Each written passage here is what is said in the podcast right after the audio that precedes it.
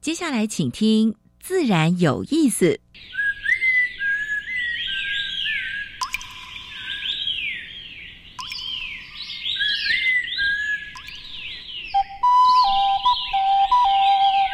大自然是最能启发人心、最迷人的教室。透过鸟语、虫鸣，顺着山峰、水流，教给我们自然万物的盎然趣味与生命智慧。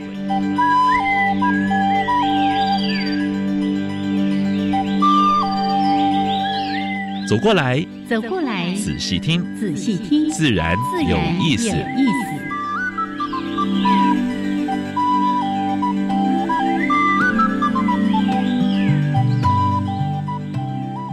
hello。亲爱的听众朋友们，大家好，欢迎收听教育电台，自然有意思。我是平视，我是燕子，好了，杨老师。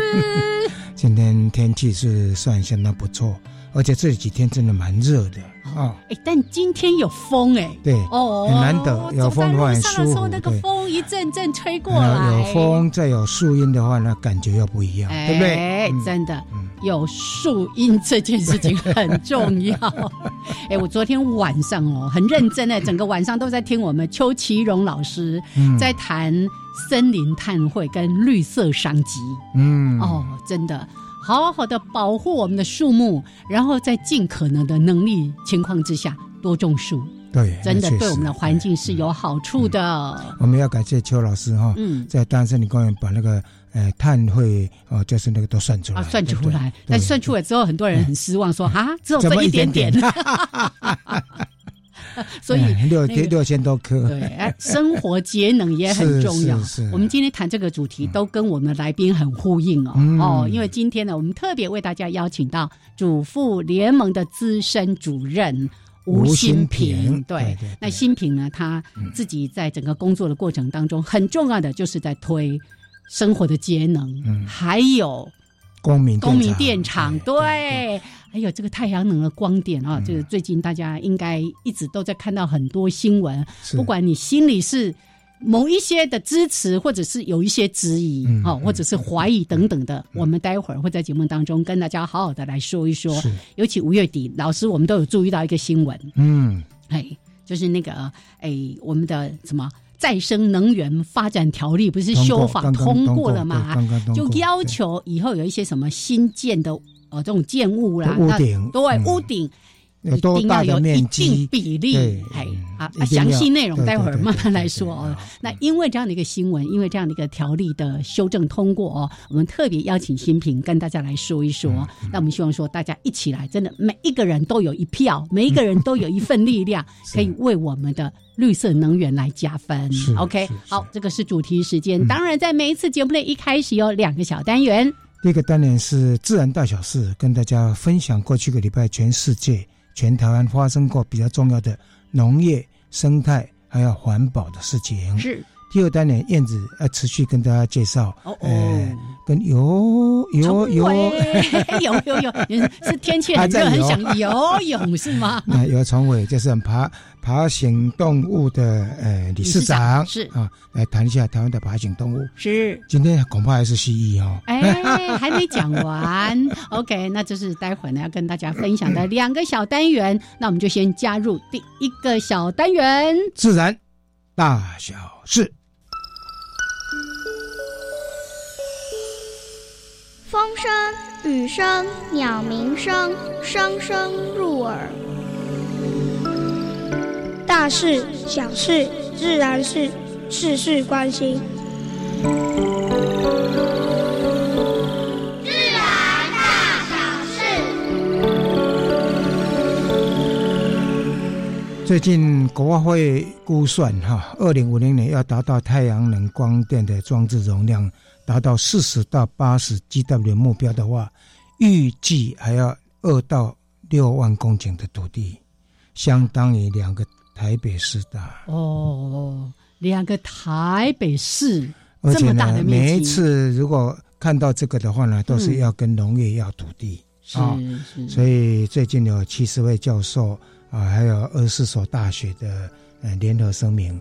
强调就是光电设施不应该是破坏农业生产，因为二零三零年粮食不足，嗯哼，二零五零年会发生粮食战争，所以都是同等重要的。这是我们一直都在担心的事情。对刚刚我们就在说啊，一直把农地拿来种电，那以后呢，我们连种植这些我们需要吃的各种食物的这个土地都没有了。可是巴的巴的有蛋叔哦，嗯待会儿呢，我们来宾也会跟大家说，其实不是完全不能做。对，正确的做做法，对，怎么样兼顾哎农地的使用跟用电、种电的这件事情？好，等一嗯，下新平再跟你们分享。是啊好。嘉义县议会也通过一个提案哈，县府不得同意民生用电的水库设置光电板。那他们所担心的就是说，设置在那个地方的话呢，会不会影响到整个那个就是在冲洗的时候啊，水哎质吗？会水质了哈，那所以有点担心了哈。嗯哼，还有嗯包括增文水库，呃，集水区也划设二四点六公顷的光电专区啊，还有大埔乡也申请说福福利式的光电系统啊，呃，所以呢，这些也引起当地民众的一些反应了啊。到底适适不适合？等一下我们也听那个新平的跟我们分析一下。这两则啊新闻，待会儿留给来宾好。好，穿山甲最近受游荡动物的攻击哈，哎、最近起起码在十四号、六月十四号、十七号各有一件，一一件是在台南一再的发生，一件是在哪里呢，嗯一件是在在花莲而且呢都是呃致死案件啊、所以呃穿山甲不是只有路杀问题的啊、包括游荡犬啊、所以这个引发什么呢？引发包括呃一点六万人的个人联署跟两百四十多个团体哦。哎哎哎，上次动保的话，只有六五十个团体哦，我这有两百四十个团体哦。我是一万六千分之一哦，我也是七千联署了哈，所以游荡前的问题，坦白说，嗯，哎，农委会还有包括行政院要出来处理了，一定要管理，一定要出来处理啊、好，动保团体赴行政院呢，呃，盗鱼啊，陈情，盗鱼，就是把鱼盗出来。是。那有一些不该就是抓到的鱼，哦，因为包括底头网。是啊、是。底头网，你看，把一些深海鱼类深海鱼类的所有珊瑚啦，什么整个气气体都破坏然后拉上来，因为又不是这个大家吃的一些食物，又变成下杂鱼。对对对对啊，对。就这样子被弃置啊，那那整个气体就破坏掉了啊，所以以这个这个这个也希望政府能够正视，这个已经呃已经蛮久的哦所以时间了。呼对。吁全面禁止这个底托网，对不对？对嗯，好，台湾年号六十一瓶的保特瓶啊，凤爪凤爪，哎，我们那个年轻人很不错哈，啊。叫什么名字？你还记得吗？哎，黄维成，黄伟对成，黄伟成是。哎，呃，你的贡献蛮大的哈，所以在现在已经包括企业界都来加入了，嗯嗯，包括卖水单位他也来加入了是啊。我想这个就是起码就是减速了啊，减速。哎好，哎，这个我们七月份会邀请伟成来节目，是的，公路局砸了六千万，只做一公里哦。嗯，他是做什么呢？路线专用道。哦，给他的通道对吗对对对，嗯在六月底要完工，要开始启用了啊、但是其实还有蛮多的地方了，还有蛮多地方路线，包括我们上次不是讲过吗？嗯还帮他路线找做了一个一道围墙，让他爬不上去。对对对对 那个在哪里？呃，呃忘记了，好像很多地方都这样吧，尤其是那些水沟三面光、凹形什么的是，是是，所以公路局这次要跟他拍拍手啊！好，高雄大冈山的小子班的今年爆量，就哎是紫斑蝶它在冬眠之后呢，飞到大冈山这边刚好有繁殖地，是所以今年爆量。嗯所以农会局呼吁游客到这个地方来，你好好欣赏，好好拍照，你不要去摇树哦，拜托拜托。这是发生什么代志？去摇树是怎样？是是是。科技执法哈，在五年内环保处罚的金额达到二十亿啊！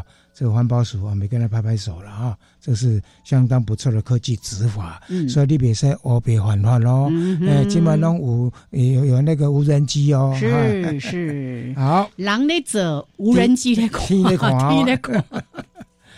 呃，乌克兰的大坝被俄罗斯炸了一个大洞，有没有？所以这个是很惨的，不是说只有居民流离失所，嗯包括一些动物，还有包括那出海口变成动物的坟场动，物坟场，还有什么？呢？还有很多细菌、大肠菌都嗯超标呀啊，所以这个战争啊，真的是蛮可怕的啊。好，最后一则跟大家分享的哈，拜登政府要拨一百八十四亿的台币对付气候变迁啊，美国诶、也不错了哈，嗯不算川普时代哈啊，不会代志啊。好，也给拜登政府拍拍拍拍手，好。那，叫眼睛不看，耳朵不听，什么事情都没发生。好，这是跟大家分享的自然大小事。等一下，燕子跟呃有崇伟要跟大家介绍台湾的蜥蜴啊。是很漂亮的哦。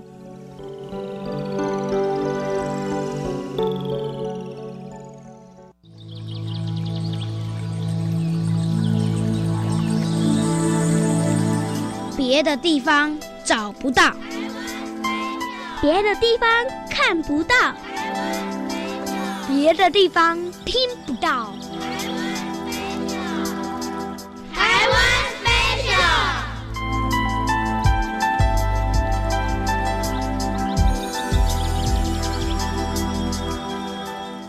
欢迎朋友们加入台湾 Special 这个小单元，我是燕子，来为大家介绍一系列台湾的爬行动物。为我们主讲的是台湾爬行类动物保育协会的理事长尤崇伟。Hello，崇伟好。大家好，燕子姐好。是来上次讲到了那个非常美丽的印度停蜥，还一度被我误以为是外来种。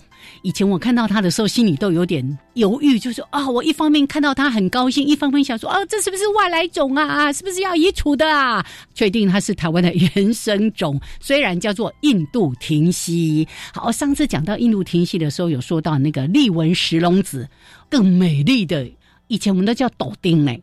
那这个斗丁呢，是呃台语呃在对于蜥蜴的一个泛称呢、啊。对对，那像这个台语对于蜥蜴有各种有趣的称呼，比方像上次讲了这个印度挺蜥，那有些人叫它不一滴啊，因为它肥肥的，不一呃不一滴。对对对，很很好笑。然后斗丁，其实我后来发现，好像有人认为斗丁比较适合是攀蜥啊，在树哦，上，是哦，好像有这个说法，哦对对对。然后哦草蜥好像叫什么蛇鹫母，有各种蜥蜴的称呼，但是它对应到的类群不太一样。嗯哎对那嗯那今天我们要回到这个上次有稍微提过，叫利文石龙子哦，利文石龙子，看它的名字就知道它一定是很漂亮的东西嘛。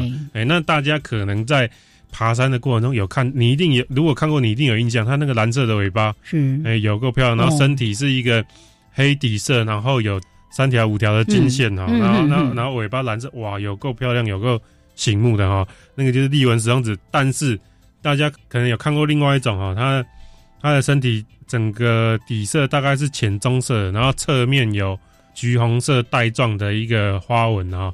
那所以这是另外一种，那其实不是哦，因为大家看到那个蓝色尾巴是它的小时候，嗯哦，那很漂亮，很漂亮，那个状态，它小时候长大之后，它就变成我们看到这个呃棕色啦，然后侧面有这个橘红色重带的这个状态，比较肥，比较粗壮了哈。是那这个利文石龙子，它小时候为什么尾巴蓝色要那么漂亮呢？是因为哦，诶、它是其实大家可以仔细观察一下，很多的蜥蜴它小时候尾巴颜色都跟身体颜色不太一样啊。比方这个利文石龙子，它它身体是黑色的啦，然后蓝色尾巴，所以嗯很不一样。那那个像上次讲那个印度挺蜥啊，印度挺蜥小时候的时候尾巴是红色的啊，跟它的这个身体颜色也不一样。是那这个到底有什么功能？是因为这个小时候的这些蜥蜴呢，它对抗天敌的能力非常的差了啊，基本上有一只鸟飞过来就可以把它啄掉了啊，就吃掉了啊。那那所以它演化出一个希望断尾求生的策略啊。哦那尾巴颜色不一样，它就会吸引那个天敌，比方是鸟类，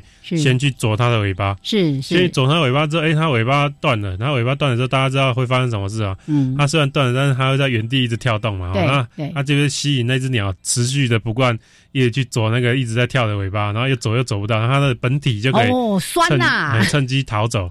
哦，所以尾巴颜色明显是希望吸引天敌去先攻击那个位置，哦哦，而不是先去咬它的头，咬它的头，它一下就拜拜了嘛。哦是是咬尾巴还可以逃生这样子。嗯嗯嗯嗯嗯，所以那个是断尾求生对对，它的颜机制，它的颜色也是包含在断尾求生的整个一大套，对对，整组的，对，是是，所以它的幼蜥那个尾巴的颜色特别美丽。对对对对对，哦哎大家一大家一定有有印象看过了，哎是是，那这个立纹石龙子，就是因为它的色泽实在太鲜艳了，大家呢只要有机会看到它，真的是很容易去发现到它的存在。但是它跟那个印度停息一样，也是那个隐蔽性很高啊，很害羞啊，只要一听到有人的这个足迹声音什么等等的，咻也是马上躲起来的。这些石龙子类都比较机警，然后嗯比较低调，所以它有时候除非它一早啊，它它可能很早上山的啊话，晒太阳，它就要晒太阳，它比较容易整只露出来，然后你它也比较容易会容忍你逼近到很近哦。如果你小声一点，哦低调一点，慢慢靠近，它会容忍你到近一点的位置啊。但是太阳升高之后，它温度也高，因为我们知道爬行动物它就是要。它是温度是来自于外界嘛，哦变温的哎动物它晒太阳晒到它够的时候，它的速度就很快了，就很难再靠近观察它了哈。呀所以大家看到那个登山路线哦，尤其是呃什么七星山哦，接近山顶的一些裸露的一个区块哦，大家喜欢站着拍照的地方，那附近呢通常就有一些草地。然后在草地裸露地的交界处呢，你就有机会看到这些小蜥蜴，因为他们就是要到空旷地来晒太阳的。哎嗯，所以可能包括之前在讲什么翠斑草蜥啊、什么蜥啊，在这个地方都比较有机会看到它们。对，然后尤其是夏天，你要很早嗯很早。那春天的话可以不那么早了哦，但是早一点去还是机会比较好的。是是对是，就是他们也是随着温度在活动的哈对对。对好，OK，所以今天呢，介绍给大家非常美丽的丽纹石龙子，谢谢崇伟，谢谢。谢谢大家。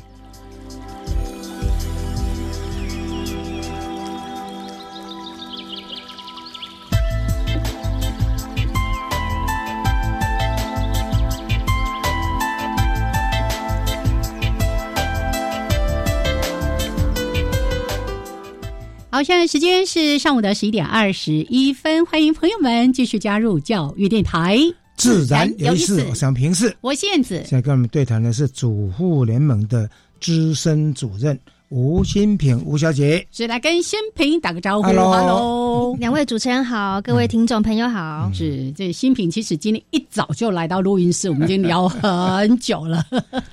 好，那关于屋顶发电的这件事情，屋顶光电的这件事情啊，我相信很多人在五月底的时候也注意到这一则讯息。但是呢，这个条文现在说的是新建的建物啦等等的。好，这个内容我们先请新平跟大家来说，这应该算是个好消息吧？是这个是修修订的一个草案。对再生能源发展条例。通过了吗？是哎已经三读通过了。三读通过了对。其实原本的条文是二零零九年的嘛，嗯。那这个再生能源发展条例是今年五月二十九号三读通过了修正是，所以之后呢，就新建的建物，然后增建、改建到一定的规模的话，就要盖光电那样子。嗯。那很多人会问说，为什么新建物要盖光电，对不对？嗯。那呃，我要先说一下，就现在的旧建物当然也可以盖，是可是是像特别像是台北，如果我嗯既有的建物要盖，我一定要叫吊车，嗯，然后经过所有的人的同意，这个难度其实就会提高很高，多。对，不如一开始的时候就请设计师设计进去，嗯嗯这样子也可以请设计师兼顾美感。哎，我们现在对光电的认识都是它可能是盖在屋顶上，是。其实像韩国首尔已经大规模在推，就是盖在墙面上。对其实都可以。所以一开始如果设计师可以设计，比如说它可以设计成凉亭的一部分啊，做凉亭的那个遮雨遮阳棚啊，是是，对啊，像我们看到台北市的信义新城，它的光电板底下就有很多住户放那个凉椅在乘凉。哦那光电板底下哦，即使你架高就可以乘凉，还可以晒衣服。像这种等一下就要下大暴雨的天气，我不用急着想说，哦完蛋了，我在上班，我的棉被会湿掉，对不对？嗯，这在先设计的时候能够放进去是最棒的。哈对对，所以有些设计师说，哎，如果都都都都在屋顶或者在什么地方，会不会破坏美感？其实它整个如果纳入整个设计的嗯。规范里面进去的话就融为一体了，哎，老师，你还记得我们之前去荷兰参访那个呃哎园艺博览会的时候对对，它的建筑物也是直接用立面嗯架设光电板对。啊对，对机动车在一起就很美啊。对，而且我觉得总比现在台北市到处都是违建的白铁屋顶好看。没错哦，对了把那些屋顶通没有错通改成，哎，这是我真的心里面有这样的期盼。刚刚新平说的这个，我我为今天的主题定了一个叫“发电又纳凉，哎，纳凉对不对？哈，然后屋顶光电难不难？哎，待会儿慢慢来说。所以刚刚说的就是，特别是在都市地区。都市的用电，都市发是我记得我们在很多的这个呃媒体报道上面都会提到这样的一个概念。对啊，我我记得印象中几年前看台北市的数据，台北市用电量也是要一百多亿度电嘛一年，可是台北市自己发的电只有三点。五趴。哇，其实真的很少哎。我们台北人用电用这么多，用其他人的，对，我们都用其他人的。那的，而且在屋顶上光装光电有个好处哎，就是我自我们自己在关渡国中有做一个光电的一个暗场。那我在那个教室底下有测温过，有有板子遮阴的，跟没板子遮阴可以差到四点二度，哇，很高哎。对啊，大家都知道顶楼的用户。其实最痛苦的地方就是西晒的时候，然后夏天超热。对，像我们自己合作过的屋主也跟我们说，他以前也是房，就是顶楼都很热，嗯，啊，现在其实顶楼就很凉快，所以我觉得它的好处很多。过去顶楼加盖还要跟市市那建设局什么去申请，对不对？啊，现在的话。这个光电条款通过之后呢，就直接就是合法化了，是不是？对，是，对，就是直接在设计时候就要就要合法。对，我那是新盖的，我是说如果是旧旧旧的话，旧的话是那个结构技师都要认证过，所以大家不用担心。大家想想，你的那个冰水主机 其实比光电板还要重，如果单位单位体积来算的话，那可是光电板它反而是更严格的，是有经过结构技师要去认证你才可以盖的。是是是，是，那。这个既有的建物，我们待会儿如果有时间再请新品跟大家来说一说。我们回到刚才提到的这个再生能源发展条例，现在修的是第十二条，对不对？对。哦，然后其中其实有两个重点，一个是建物设置太阳光电，另外一个是地热专章。那地热专章当然我们今天不特别谈，有机会再来跟大家来分享。那在这个建物设置太阳光电，它的相关的规范是什么？例如你刚刚提到，只是一个。目前好像就是看到一个很笼统，说一定比例，然后一定面积，他们。不晓得有没有一些比较进一步的对对那个规范是什么？我先讲，就是高度的话，现在的规定是四点五公尺以下可以免杂照，但是顶楼其实很少人会盖到四点五公尺这么高，盖到三公尺就很高了。一层楼大概是三公尺，是是是，对对对，三公尺左右其实就已经下面大家都可以活动了。哈，对。那至于面积的话，就是要等执法这边定定。那目前只能说经济部还在跟营建署还在讨论。嗯，对。那一那可能还是会看大楼。的面积，然后去定，比如说像可能他会参考是可能工业区厂房，可能现在要盖四到五成，嗯，那可能会参考一些县市自治条例去定。是，所以它的新增建物不一定是我们说的这个民众居住的环境，这些住宅可能还包括这些厂房设计的什么等等的。对对对对，当然我们还是希望大家的生活环境能够。呃，尽量也跟光电结合是最好的。呃，现在各个县市也在推什么社会住宅、青年住宅，对不对？那个在设计的时候，应该就把光电的部分要纳进去。是，对对，因为这不只是发电而已，还有降温。而且我想要说，就是现在极端气候越来越严重，甚至我们还要面对战争的风险的时候，如果家家户户真的有这样的再生能源的设备在，我们才能够增加面对这些风险的韧性。对对对对对。我在那个经济部能源局的网。网站有看到他们在说明这个法案的一些修正的哈，这个背后的一些原因。然后其中他还特别提到说，公有的建筑物要领头示范。哎，是对对，所以其实我们自己也是有开发了一个这样子的暗场。其实三年前就是让台北市释放它的公有屋顶做公民电厂。在这之前，其实台湾都没有这样子的先例。台湾的把那个电厂的再再讲一次。好啊，好啊，嗯，好，在这嘿，在这嘿。之前就是呃，公有屋顶都是透过大规模的招标来做哦。可是我们觉得公有屋顶就是市民的啊，所以我们透过关渡国中的暗场，让市民可以一起成为发电厂的厂长，而且发电是回发电收益有一部分是回馈到关渡国中做教育的。那个干导后对不对？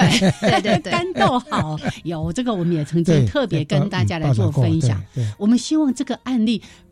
除了一个很好的示范之后，有更多更多像那个雨后春笋一样一直长出来。那效益很高哎，它成本才一百零几万，是不是？一百零三万，啊，一年的收益就十三万呢。哎，那比例很高哎。刚刚新品说到那个信义新城，那个也是，对他每一年营收有到一百多万，就分给住户啊。对没？屋顶就不要空在那边浪费，对，大家还热的要死。对，好，我们待会儿再继续来聊这个话题。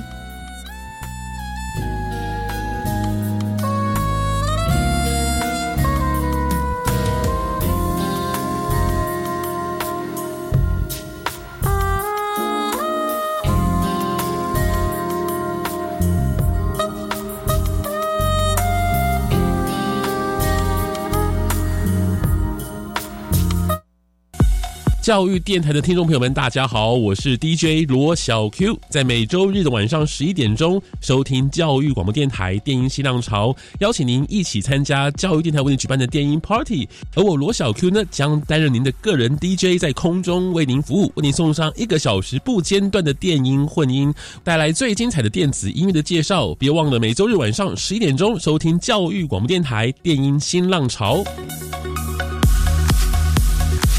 好心动哦！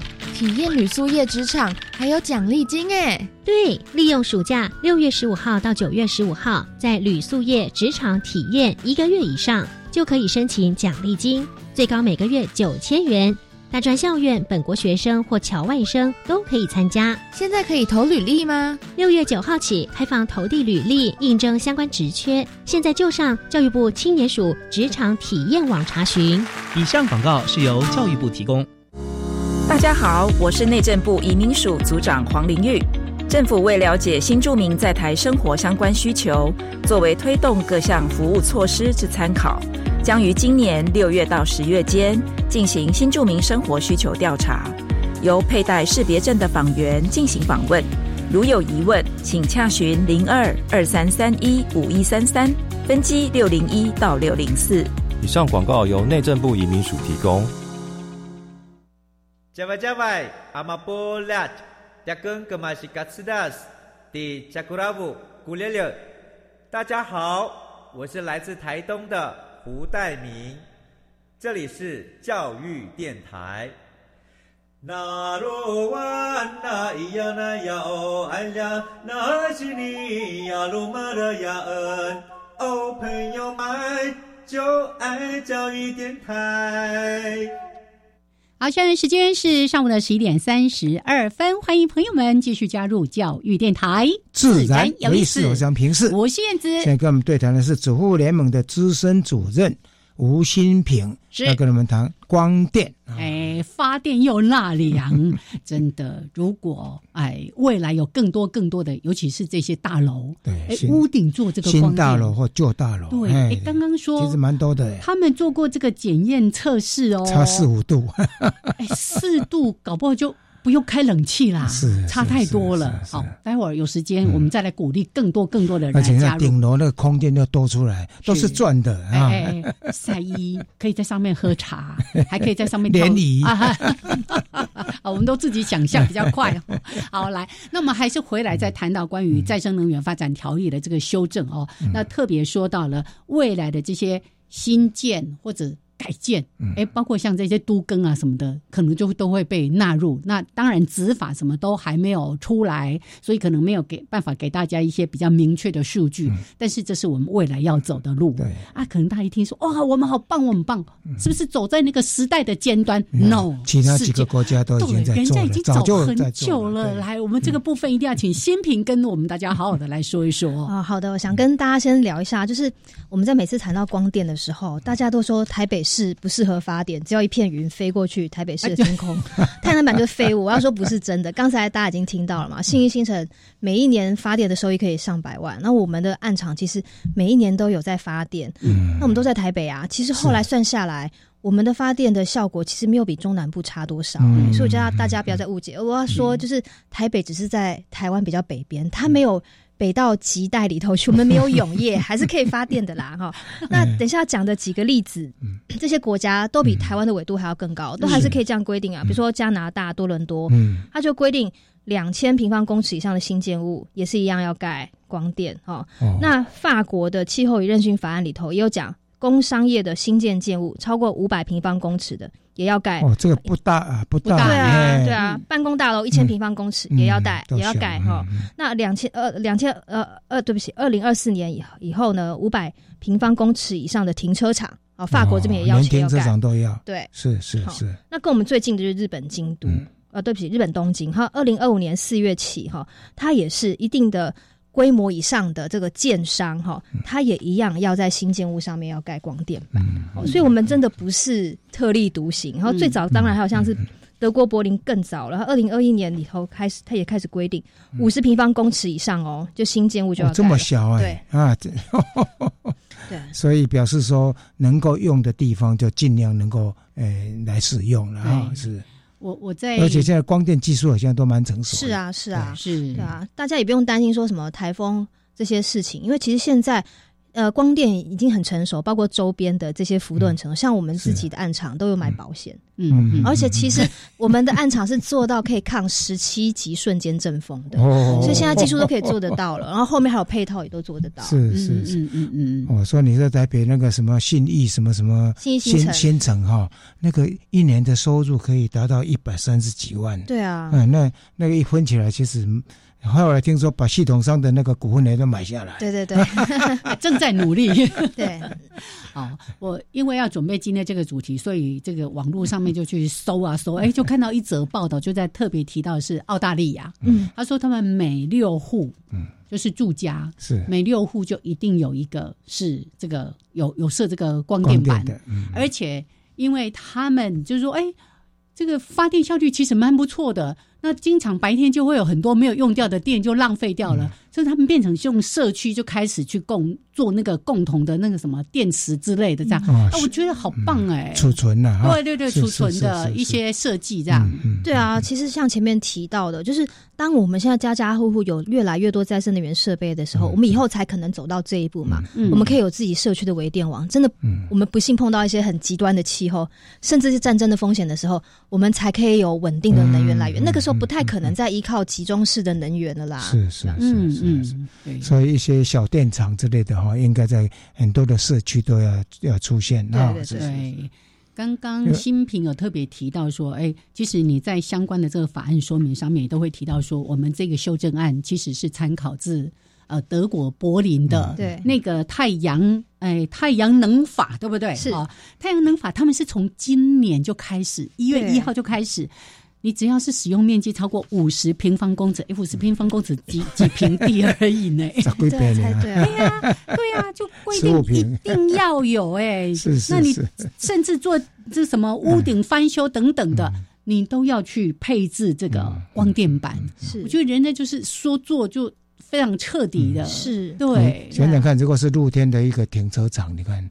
哎，都必须要设置哎啊，所以表示说不是只有那个屋顶哎，很多空地的地方是。能够用的，而且你一一设的话呢，其实还有遮阴的效果，对不对？啊，对，尤其是我觉得像是停车场，大家夏天的时候进去车里头，一定常常觉得好烫好烫。对，如果说现在有太阳能的遮阴，其实可以凉快很多哎。所以这个是可以做的耶。是啊，就是因为像刚刚说到那个高度，也不会去卡到车顶什么的。对啊，对啊，大家停车技术要好一点啊。不要去撞到那个支架。对，我想聊一下像新义新城他们做这件事情的起心动念，就是防漏水。我要先说，装太阳能它跟防水或是防漏，或或或者会不会造成漏水，其实都没有太大正相关。最主要都是看那建筑像一些老旧的建筑啊，我们就常常在讲我们台大，台大蛮多老旧建筑。对啊，为了保护那有建筑，上面还要再去做一层那个。防水的防水的，对啊，如果说也能够纳到把把把那个太阳能的这个东西纳到那整个系统，没错，你看有多有多少的多少的面积可以没错，像新一线的就是这样做，他认为说。它盖了太阳能板，是。至虽然它跟防漏水没有直接正相关，但至少不会受到阳光的直接曝晒，跟强降雨，所以其实是可以延长地板的使用寿命的。是是是，因为这个阳光的照射，其实对地板本身它就是一个 会让它容易坏掉的那个。对对对，嗯嗯。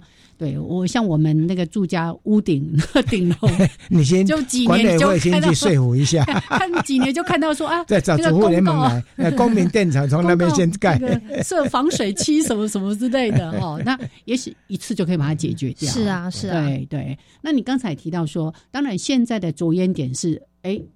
如果有可能，我们很希望说这些既有的建位能能够来盖，但是未来就是现在的这个法令是说新建的这些东西，那你刚刚有特别提到说，哎，建筑师他就可以哦，设计师融到设计里面，直接融进来，所以也不一定在屋顶，从从侧面，从或者是从什么什么样的地方啊，都可以架设啊。对啊，嗯，那我也想要聊一下，就是很多人可能会担心说啊，以后我家的屋顶要装光电了，会不会有什么辐射？啊，还是要破掉，会不会有毒水？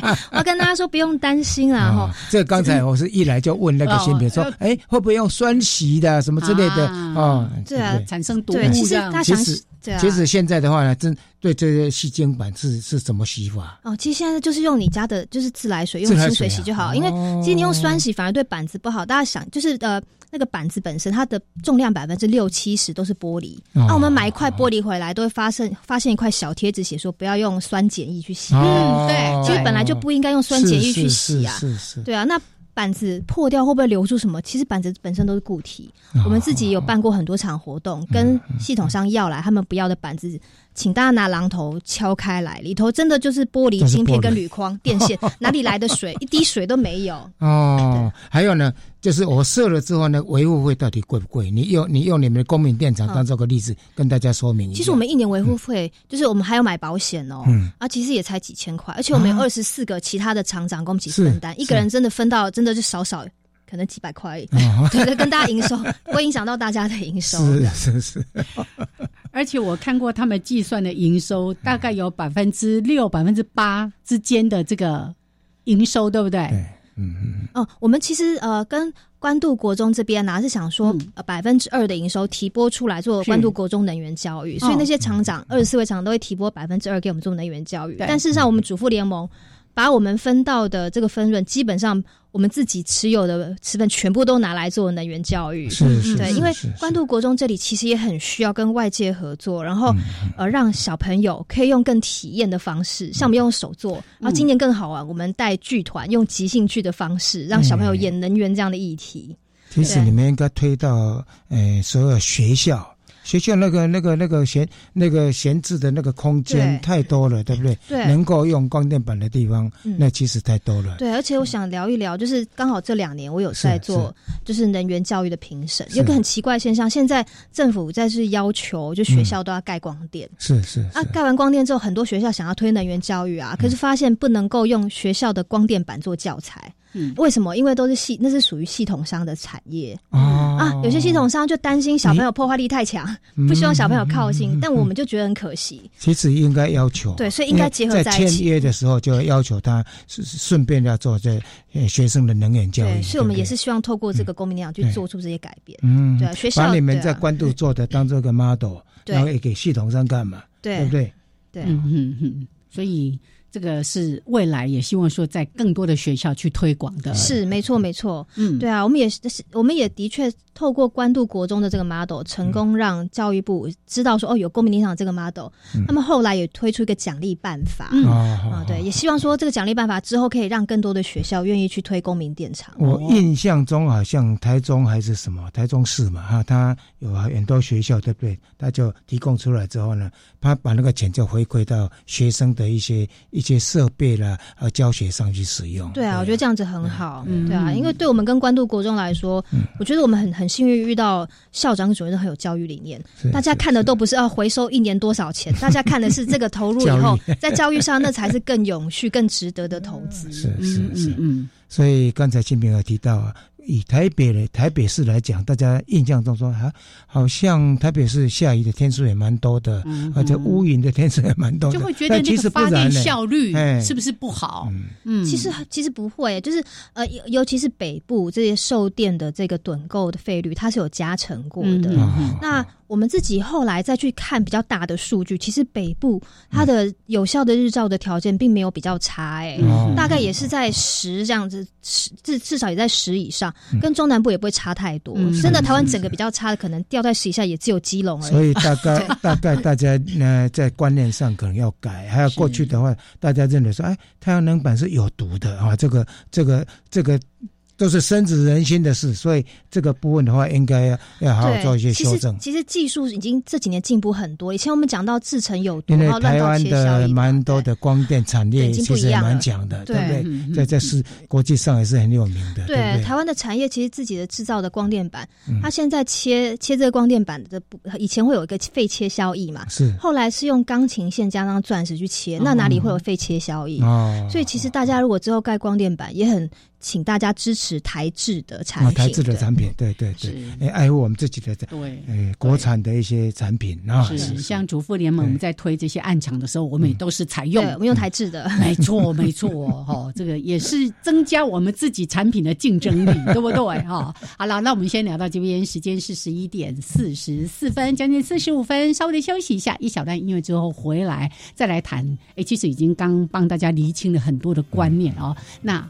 一定还有大家的疑虑，还有为什么一定要在都会地区？为什么在屋顶盖光电？其实还有一些重要的原因，因为光是我们的建筑物耗能就大概耗掉什么百分之四十，对不对？好，我们待会儿再来聊聊这样一些相关的内容。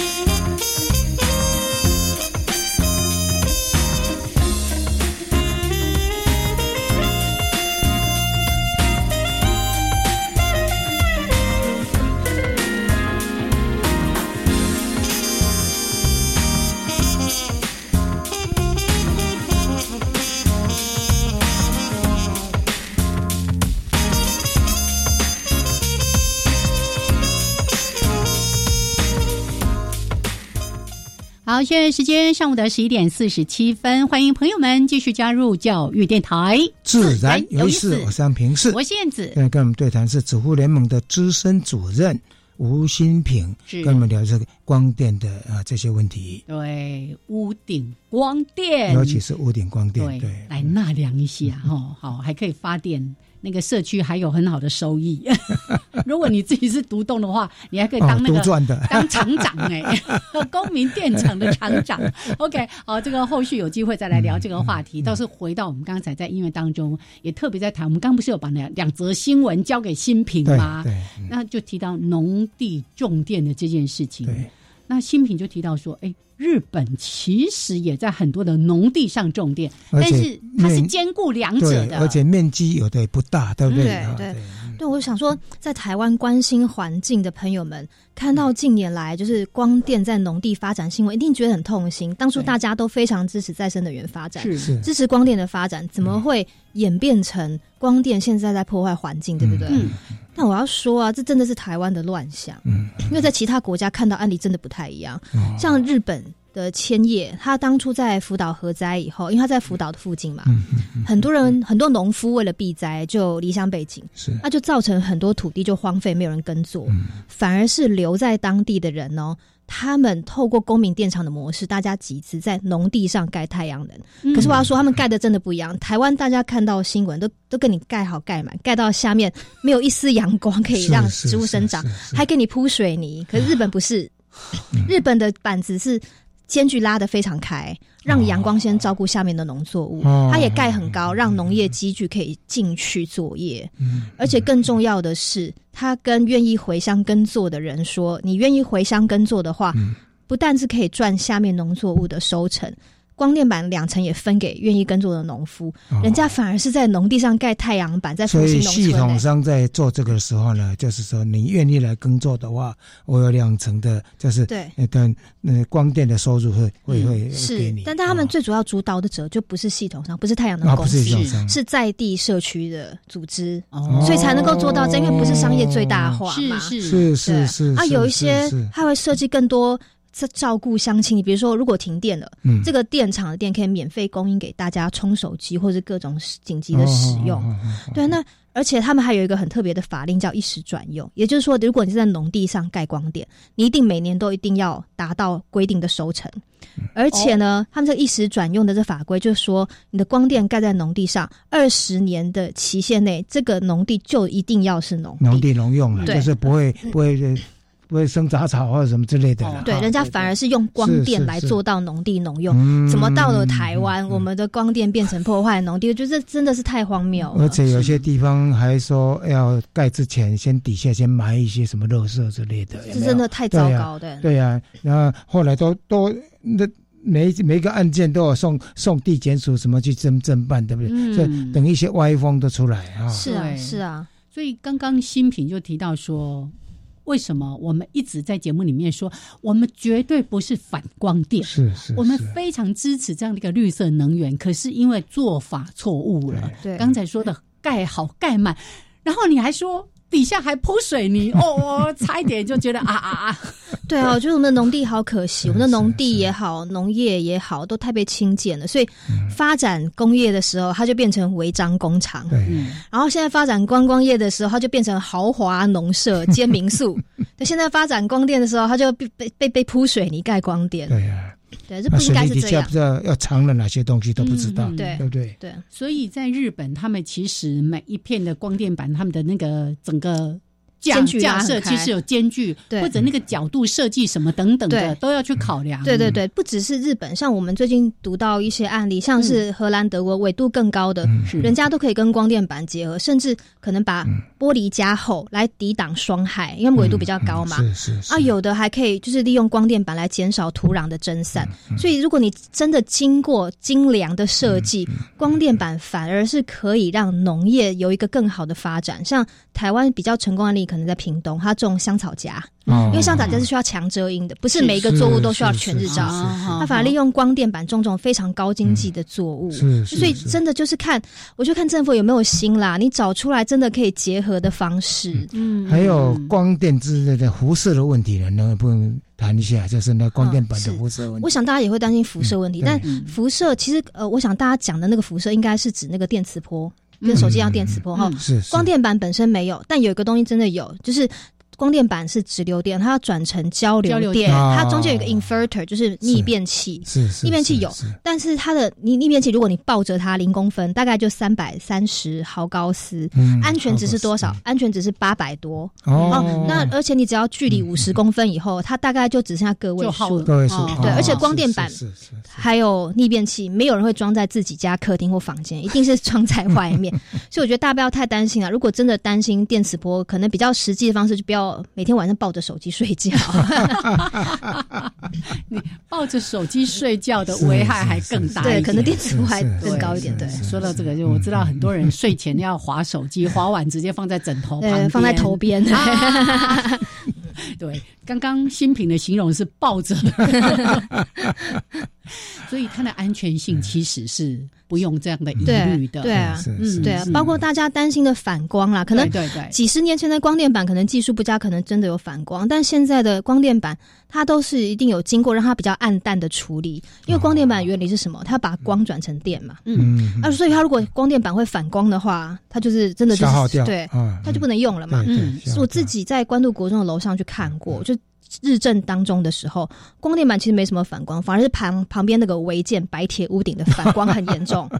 对，反而是白铁屋顶。对，我我现在就经常，尤其在某一些时间的时候，哇，那个隔壁 其他大楼上面的那个什么水塔啦，或者是屋顶啊，铁皮屋顶啊，哦，那个反光真是超厉害的。对啊，光电板是暗的，所以其实我觉得大家不用太担心，尤其是现在的技术已经改变很多了。是是。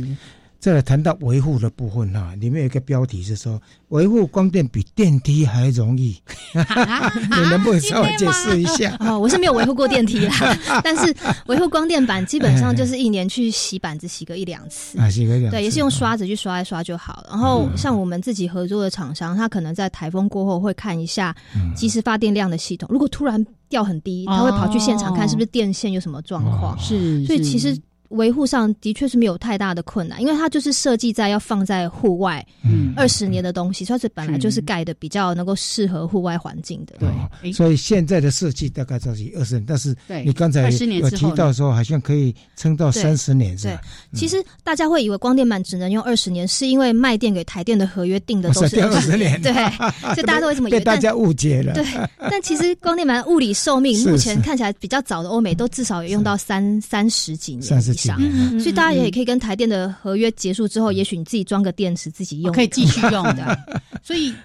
大家担心的其实是会不会到了一个年限之后，那个发电效率就整个降下来。每一年的确会降一趴，所以现在的出厂他都给你保证书，就是你用了二十年之后，至少效率还有原本出厂的百分之八十。哦，还不错哎，百分之八十。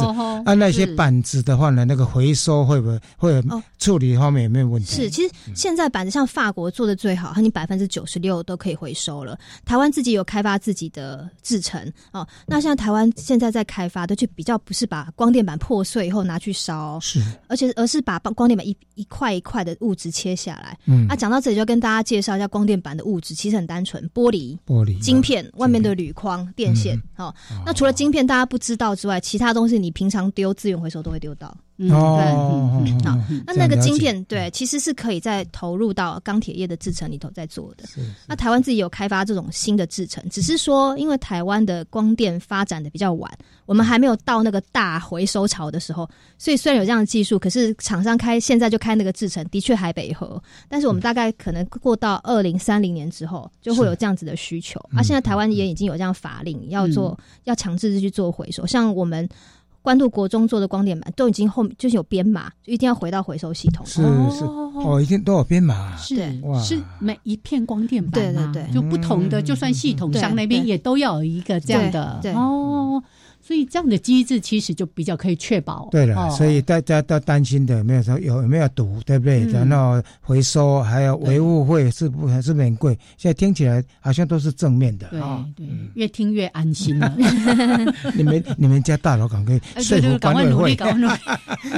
对，而且我我刚才有提到说哈，这个屋顶光电为什么一定要来进行？我们也特别提到说，其实整个就大家都觉得说啊，这用电大户好像都是这些厂商。当用掉电、排碳啊等等的，其实都会地区光我们的建筑物本身排碳就占了四成。是，所以如果说我们都会地区，然后尤其以后说什么那个近零碳排，呃，新建的建物要怎样可以是零碳排的建筑，既有的建筑物要有八百分之八十五的这个近零碳排，你如果都不做，怎么可能达到这样的目标呢？